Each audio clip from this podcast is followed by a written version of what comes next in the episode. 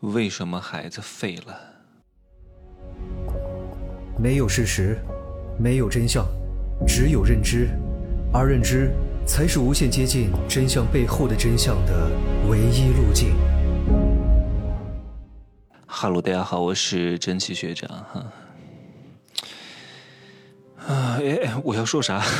突然就忘了，就跟写字儿一样啊，突然就提笔忘字，不知道要说啥了啊。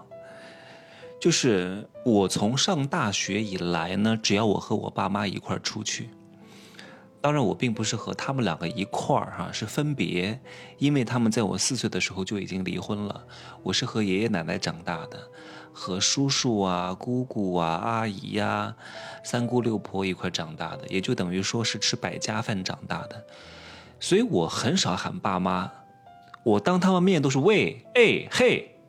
所以他们以前就经常责怪我，他说：“我就是 嘿，我就是哎，是吗？”我说：“ 我喊不出口，因为我没喊过，我觉得很不好意思啊。我很喜欢给别人起外号，我连我奶奶都不喊，我给我奶奶起了很多外号，什么胖胖、肥肥。哎呀！”太搞笑了！我很喜欢跟这些什么长辈啊调戏他们啊，跟他们开玩笑啊，然后给他们起个什么 外号啊。哎呀，真的就是这种天性使然哈，这是我天生的。我不仅是给同辈的人起外号，给小辈起外号，我还给长辈起外号，我还在学校天天给老师起外号，然后还天天模仿这些老师，跟他们对着干。你说这种东西，它就是天生的一种 天赋哈。哎，我又要说啥？哎呀，我怎么脑子有点不好使了呢？哦，对，就是我当他们面，真的很少喊过什么爸爸妈妈。只有我爸，他一年，他以前是在外地打工，我小时候啊，他一年能回来两次，我就跟见到一个陌生人一样，我喊一句，我给他一个什么迎宾礼，作为他回家的一个奖励，迫不得已，很不好意思，非常不情愿的喊一句“爸爸好”。哎呦，我的妈呀！还有爸爸好这种东西，只有说老师好、阿姨好，因为见到一个不常见的人才会这样说。居然喊爸爸还要喊爸爸好，喊妈妈好，哎呀，真的，我都很难理解啊。他们离婚离得早，所以我从小是跟爷爷奶奶长大的，在我四岁的时候离婚的吧，我觉得也挺好的。正是因为离得比较早，所以我没有什么概念，没有什么意识，从小就野惯了，没啥人管我啊。爷爷奶奶呢，也只是养一养我，把我养大。他们都是文盲，能带我干嘛呢？啥都不懂，能够把我养大就已经很不错了啊。不过呢，我们那个时候成长的孩子和现在成长的孩子是不一样的。现在的孩子除了父母，如果父母不管他的话，他可能就一个人在家，或者跟着阿姨成长，也没有什么邻居小伙伴的。都住在高楼大厦里，都住在小高层里，邻居互相住个十年八年都不认识的。我们那个时候不一样，都是住在那个大大杂院当中，家属区当中，都是路不拾遗，夜不闭户。今儿我们家有点水果啊，给对方邻居家吃一点，然后去哪家串门都不需要打招呼的，门都开着，随便进。卧室、客厅东西随便拿，随便吃，完全不客气，就把自己当自己家一样。然后门口的很多小朋友，然后晚上吃完饭之后跳皮筋儿啊，踢毽子呀，然后玩那个躲猫猫呀，然后呢教别人武功啊，黑灯瞎火的又去偷别人家东西呀，然后拿针管的挤水挤到别人棉被上啊，就干这些事儿。然后天天我就是拿着棍子，天天打这个打那个，嗯，所以呢，虽然没有父母的管教，但是那个时候成长的环境还是比较放松的啊。那个时候也没有手机，也没啥游戏机，无非就是一个什么小霸王、红白机，在家里玩那个什么坦克大战，玩那个呃什么什么赤色要塞啊，什么那个黑金合金弹头等等之类的。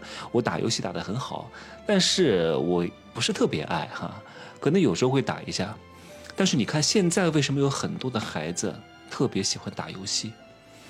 我很爱玩，但是如果和我现在做的事情比起来，我觉得游戏没什么好玩的。我不知道很多人为什么一闲下来就要玩什么英雄联盟，玩什么 L 什么撸啊撸，还有什么什么哎以前那个什么 DOTA 什么东西哈，我们大学时候那些室友玩的，我都弄不懂有啥好玩的。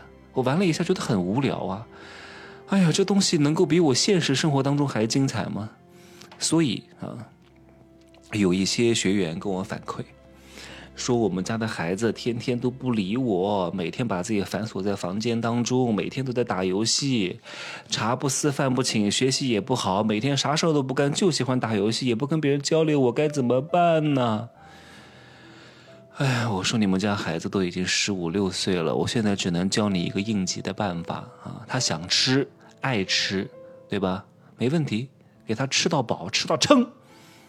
就给他买一个好游戏机，给他布置一个任务，说好好打，彻底打玩腻了为止啊！我给你布置任务，完成任务，完成任务再给你奖励，然后呢，完成任务再给你升级 PS 五等等之类的，再给你买另外一个游戏，好好打，把它打到烦、打到腻为止。但是这些东西也只是术的层面的方法而已，因为时光无法倒流。如果时光能倒流的话呢？这个根源不是出在游戏的问题上，是出在家庭教育的问题上。为什么孩子爱打游戏？为什么我不爱玩游戏？为什么很多成年人依旧沉迷于游戏？为什么咱们也是成年人？为什么我们不爱玩游戏？我们的生活太他妈精彩了，太好玩了。对吧？做事业赚钱，受到别人的尊重认可，游山玩水，总比在那玩游戏好玩吧？很多人为什么玩游戏？生活当中太他妈失败了呀！生活当中找不到存在感啊！生活当中被别人天天劈头盖脸的骂呀！没有任何的存在感，只能通过游戏当中的即时的快乐满足自己内心的缺失。所以你好好问一下自己：你们家孩子是不是缺这些东西？是不是从小啊？你没怎么陪伴你们家孩子，没有给他三种东西，一个叫安全感，一个叫存在感，一个叫成就感啊！我为什么要生孩子？很多人问我。首先，我是觉得我不指望他来养给我养老啊，我从来对孩子没有这样的指望，因为以后是越来越指望不了孩子，说什么给他养老，他的责任太重大了。他如果以后能成就成，不能成就算了，无所谓的。我把我该做的做到了，他幸福快乐就可以。然后我在养育他的过程当中呢，我也可以获得一份付出的快乐。这样的话也很好，我也没有负担，他也没有负担啊。我不会让他承担太多的道德枷锁的，让他健康快乐的成长啊。所以各位，如果现在还没有孩子，或者你准备要孩子，或者你的孩子还小。那我接下来讲的内容对各位非常重要，你不要反问我说，你还没有孩子，凭什么讲什么育儿的这些东西？我不需要有，人性自古至今都没有变过，都是一样的，不管是男人、女人、小孩、大人，它本质上都是人，不分男女，这个世界没有男女之分，没有大人小孩之分，只有强弱之分，只有开悟的人和没有开悟的人之分。男人最后也是会变成弱者的，也是会依附强者的；女人也是要依附强者的，男人也是要依附强者的。请问还有男女之分吗？只有强弱之分，明白吗？好，孩子最要的是什么？在每一个年龄阶段，他要的东西是不同的。在两岁以前，安全感的建立非常重要，要时刻的抚摸他，你知道吗？以我这么多的，哎呀，这个话题，以我这么多的耕地经验啊，有时候抽插并不能够带来很大的快乐。我真的有很多这方面的经验，不过我估计大家也没也也也不会有机会跟我发生这种事情啊。我很会去弄，不仅仅是说你的有多大、有多硬、时间有多长，这些东西没有那么重要。看似好像每个人都觉得这个东西很重要，那是因为他没有真正体会过一场非常完美的性爱。被抚摸，特别是摸背，为什么大家按摩要去按背？因为背很难自己碰到，所以摸背会有一种触电的感觉，特别是要摸又不摸，然后触碰到汗毛，那种感觉会非常舒服。当你能够摸一个从小缺乏安全感的一个成年人，摸他的背的时候，他都会化了，你懂吗？我是经历过的，而且我经常使用。抽插的快乐只不过是在最后的那一瞬间而已，那之前所有的这些铺垫都要做好。爱抚。哎呀，不能再讲这个了，再讲这个节目没法没没没法上架了，懂吗？所以孩子也是啊，你要经常摸摸你的孩子，抱着他睡。虽然说前两岁我我不可能经常在孩子身边，但是我一个月肯定是要有好几天要跟他睡在一起，然后。有我和他的肌肤触摸是非常关键的，让他熟悉你的味道，让他感觉到他有依靠，他有支撑，他有安全的环境，然后他稍微懂点事的时候，可能一岁多有点意识会讲话的时候，他要你要让他清楚的知道啊，不管是他犯了什么错误啊，他怎么样怎么样怎么样，不会你不要他，你千万不要说啊我不要你了，我把你丢掉。天哪，小孩子还小的时候听到这种话是非常害怕的，因为他没有独立生存的能力。你又说不要他了，你是他唯一的依靠，你拿这个威胁他，他从小就会非常缺缺乏安全感，他会随时随地的有一种啊我要被这个世世界抛弃的这种恐惧感。你不要让他有这种感觉，你让他有这种感觉以后，他会花很长时间来去弥补这种安全感的缺失的。这是两岁之前一定要。做到的对孩子啊，然后呢，两岁到六岁左右，你需要给孩子一种存在感。这个时候他可能有一点点自我的意识，你千万不要觉得，哎呀，你是我儿子，我让你做什么就做什么，你不能有任何自己的想法。你从小，各位，你不是在养奴隶，你不可能一辈子照顾他，他总有一天要离开你，走向这个社会的。你如果这样培养他，请问他以后怎么办？他永远就是妈宝男。你需要在二到四岁的二到六岁的时候，让他有清楚的领地意识。他可以安排让他做一些事情，比如说这个凳子是我的，你们都不能坐；啊，这个东西是我的，你们都不能碰；这个房间是我的，你们都不能进，你就不要进。进的时候要跟他打招呼，要遵循他的同意，可不可以这样？让他有领地意识。当他把房房门锁起来的时候，你别他妈的说你他妈这是我家，你还敢把门锁起来？哈，我把门撬开！天哪，你让他没有任何的掌控感，没有让他有任何的存在感，一切都不是在他掌控当中，他也会惊慌失措。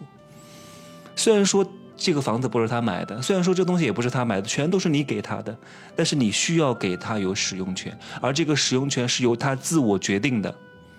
他才会有更大的这种领袖意识、领导意识啊！对他以后在社会上相处、和别人去沟通的时候，他会淡定自若，而不会畏畏缩缩、非常怯懦。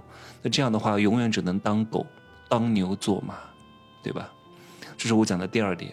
第三点呢，就是在孩子六岁以后，这个时候孩子都已经上一年级了啊。很多事情是可以独立完成了，自己上下学都没问题。他是有这样的能力哈，但是这现在这个社会环境不允许，学校呢没有见到家长是不放人的，因为学校不想承担责任。我们那个时候都不是这样的，上下学都是自己的，没有家长送的，因为离学校也很近嘛，出个门下个坡就走个五分钟就到了，也不需要过马路的。那个时候也没啥车，没有那么多什么小汽车的，所以安全性相对来说还是高一点啊。好，那孩子在这个时候，他一定是想要一种更高形式的存在感，是什么？成就感。你需要给到他，别他画了一个画给你看，你说哎呀，别找我，我没时间呢，我在跟二两路聊天呢，找你妈去。你妈说哎呀，我现在没时间，我在跟六块腹肌聊天呢，找你爸去。天哪，一而再，再而三，这个孩子得不到你们任何的肯定和鼓励，他就会通过另外一种方式来引起你们注意。譬如说学坏，譬如说打架，譬如说身上纹身，譬如说搞各种各样不三不四的东西，来希望得到你的关注，来获得另外一种形式的成就感。你希望你的孩子走向这样的反面吗？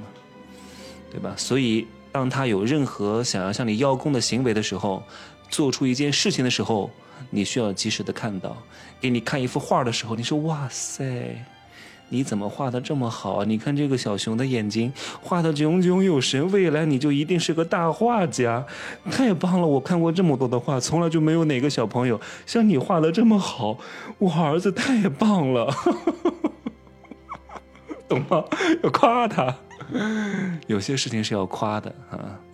当你不能什么事都夸，张弛有度啊，甜枣思维、大棒思维，全他妈给我用上，对吧？所以养育孩子是不容易的，养容易，饿不死容易，育很难。但是我一直强调的点呢，就是不需要为他刻意的去做什么，做好你自己就是一个最好的教育就可以了啊。所以。身身教它于言传，好吧？当你做好我刚刚讲的那几点的时候，安全感、存在感、成就感，你的孩子以后才会有幸福感，明白吗？好吧，以后我们家儿子出生之后呢，我就多多讲一些这样的事情啊，多拍一些这样的视频啊。好，拜拜。